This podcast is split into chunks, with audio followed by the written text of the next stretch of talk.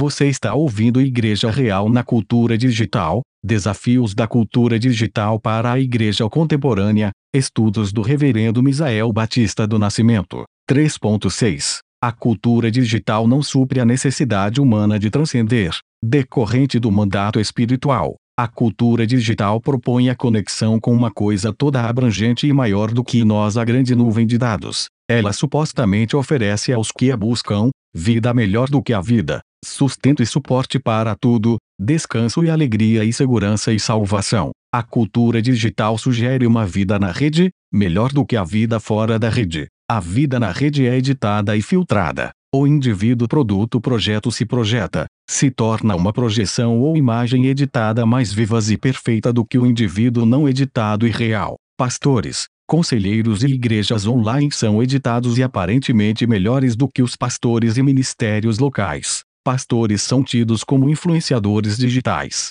A cultura digital oferece sustento e suporte para tudo. Há aplicativos e dispositivos que monitoram nossa casa e nosso corpo. Estão disponíveis dicas e soluções para virtualmente tudo, bastando acessar a próxima live, post ou tutorial. Com os dispositivos vestíveis, óculos, relógios etc., o usuário é diuturnamente monitorado e recebe relatórios sobre suas atividades físicas, qualidade de sono, batimentos cardíacos e pressão sanguínea, ao mesmo tempo em que ouve músicas e confere podcasts, redes sociais e e-mails. O resultado disso é mais confiança na tecnologia, menor necessidade sentida de insuficiência e dependência de ajuda externa ou sistema. Quanto ao descanso e alegria, a rede oferece coisas para relaxar e se entreter em quantidade virtualmente inesgotável. Filmes, documentários, animações, séries, música, vídeos e games tudo isso pode ser consumido,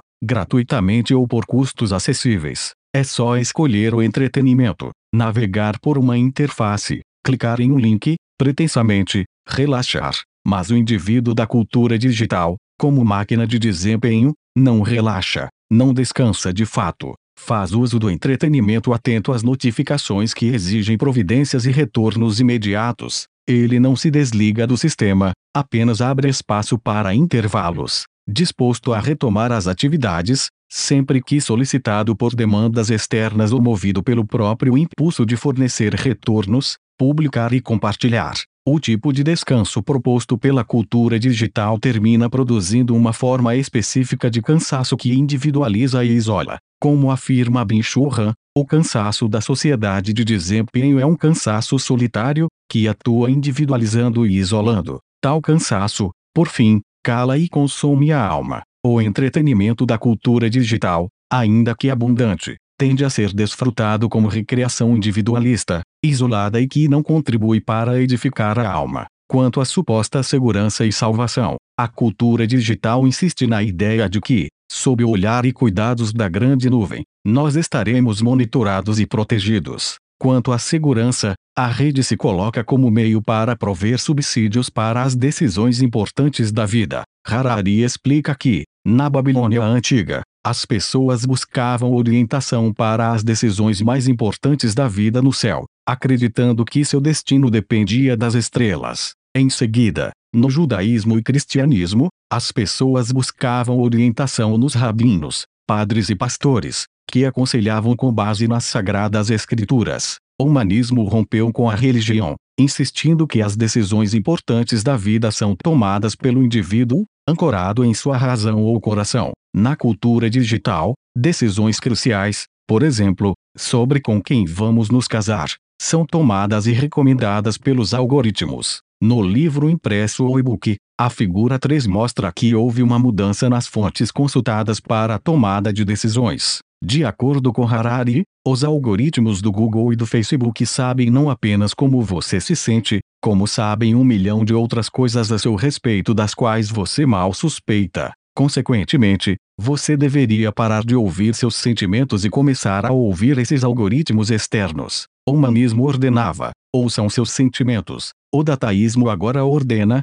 ouçam os algoritmos. Eles sabem como você se sente. Quanto à salvação, a cultura digital propõe escatologias, algumas otimistas, outras nem tanto. Alguns acreditam que a grande nuvem engendrará um mundo de bem-estar, assegurado pela tecnologia usada para fins excelentes. Outros são pessimistas quanto ao mundo governado por inteligência artificial. Para Jacques Ellul, a sociedade tecnológica imbrica no homem-máquina, na dissociação ou fragmentação do homem e no estado apocalíptico que ele denomina integração total. Marshall McLuhan diz que as tecnologias fragmentárias implodirão o mundo e prevê um futuro dúbio para o planeta interconectado. Durante as idades mecânicas projetamos nossos corpos no espaço. Hoje, depois de mais de um século de tecnologia elétrica, projetamos nosso próprio sistema nervoso central no abraço global, abolindo tempo e espaço. Estamos nos aproximando rapidamente da fase final das extensões do homem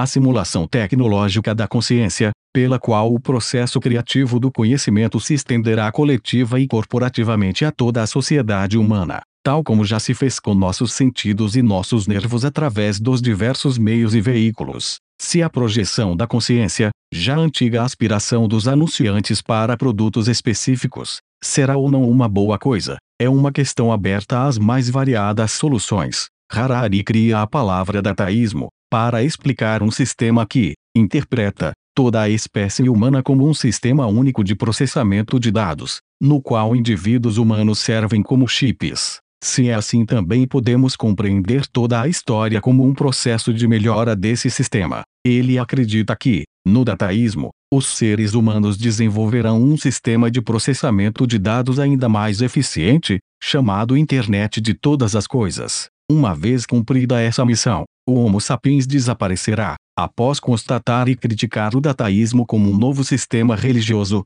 Harari conclui seu texto com três perguntas. Será que os organismos são apenas algoritmos, e a vida apenas processamento de dados? O que é mais valioso a inteligência ou a consciência? O que vai acontecer à sociedade, aos políticos e à vida cotidiana quando algoritmos não conscientes, mas altamente inteligentes, nos conhecerem melhor do que nós nos conhecemos. É digno de nota que Jaron Lanier, o pai da tecnologia da realidade virtual, tenta demover seus leitores das redes sociais. Para ele, pelo menos em sua configuração atual, as redes sociais 1. Um, retiram do homem sua capacidade de fazer escolhas. 2. Tornam os usuários reféns da insanidade dos nossos tempos. 3. Mudam o caráter dos usuários para pior.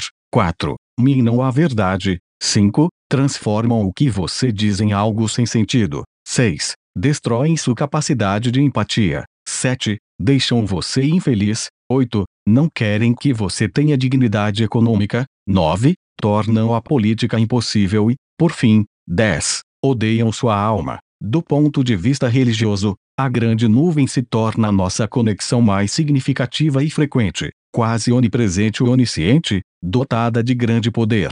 Ao afirmar que a cultura digital existe por causa do mandato cultural, reconhecendo que as novas tecnologias são notáveis, nós não perdemos de vista que a cultura digital, no fim das contas, não passa de realização do homem. Como os ídolos do Antigo Testamento, trata-se de um artefato ou, como Babel, de uma superestrutura feita por mãos humanas. Sendo assim, é sábio interagir com ela atentos ao alerta de Isaías. Quem formaria um deus ou fundiria uma imagem de escultura, que é de nenhum préstimo? Eis que todos os seus seguidores ficariam confundidos, pois os mesmos artífices não passam de homens. Ajuntem-se todos e se apresentem, espantem-se e sejam, a uma, envergonhados. O ferreiro faz o machado, trabalha nas brasas, forma um ídolo a martelo e forja-o com a força do seu braço. Ele tem fome, e a sua força falta. Não bebe água e desfalece. O artífice em madeira estende o cordel e, com o lápis,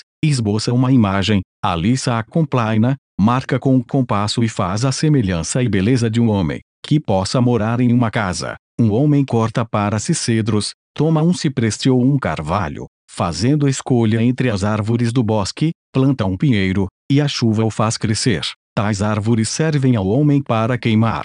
Com parte de sua madeira se aquenta e coze o pão, e também faz um deus e se prostra diante dele. Esculpe uma imagem e se ajoelha diante dela. Metade queima no fogo e com ela coze a carne para comer, assa e farta-se. Também se aquenta e diz: Ah, já me aquento, contemplo a luz. Então, do resto faz um Deus, uma imagem de escultura, ajoelha-se diante dela, prostra-se e lhe dirige a sua oração, dizendo: Livra-me, porque tu és o meu Deus. Nada sabem, nem entendem, porque se lhes grudaram os olhos, para que não vejam, e o seu coração já não pode entender.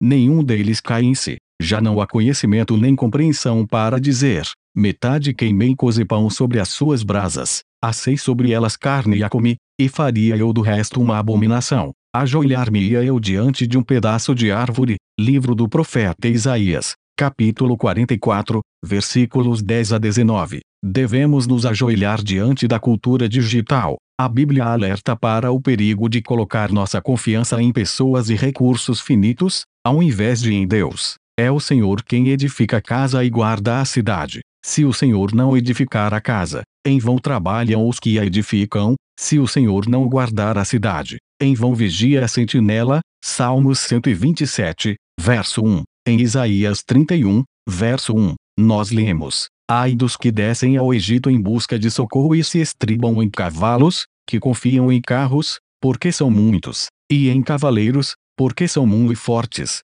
mas não atentam para o Santo de Israel, nem buscam ao Senhor. E ainda, em Salmos 20, uns confiam em carros, outros, em cavalos, nós, porém, nos gloriaremos em o nome do Senhor, nosso Deus. Salmos 20, verso 7. Que Deus nos ajude a interatuar com a cultura digital sem nos esquecer desta verdade. Nós nos gloriamos apenas no nome do Senhor.